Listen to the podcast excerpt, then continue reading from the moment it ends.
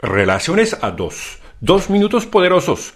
Contigo soy Dominic, psicólogo para pareja. ¿Sabes por qué el principio del año tiene más divorcios? Por extraño que parezca, durante el primer trimestre del año aumentan las peticiones de disolución matrimonial. Todos los preparativos y la emotividad que conlleva pueden dejar desbalances en el área sentimental. La llegada de un nuevo año con sus buenas o malas resoluciones están ligadas a nuevos inicios y por supuesto a cambios en muchos aspectos de la vida. Entre ellos puede haber un cambio en el estado civil y generar un divorcio nuevo. Ya estamos al primero de febrero. ¿Qué pasó en tu vida durante ese principio de año? Enero es un mes en el que estamos repletos de energía para cumplir nuestros propósitos. Es posible que antes de ocuparnos en este proyecto se haga necesario solucionar algunos problemas del pasado y que lo que queremos es cerrarlos de forma rápida y podría ser demasiado precipitado.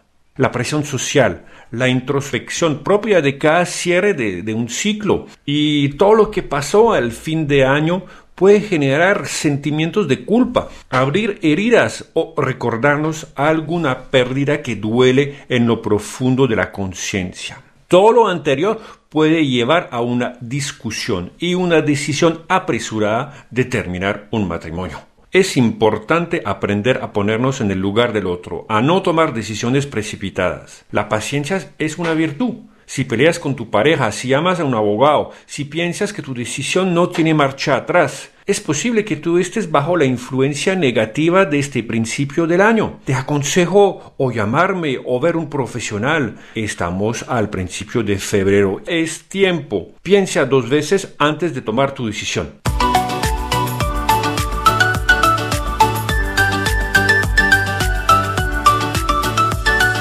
Este episodio de Pareja Consciente y Feliz se termina aquí. Es el momento para reflexionar y dar un nuevo paso para valorarte y amar a tu pareja. Gracias por compartir y suscribirte. Conéctate a la página dominich.com y consúltame para que te pueda compartir más herramientas efectivas para tu equilibrio físico, emocional, mental y espiritual.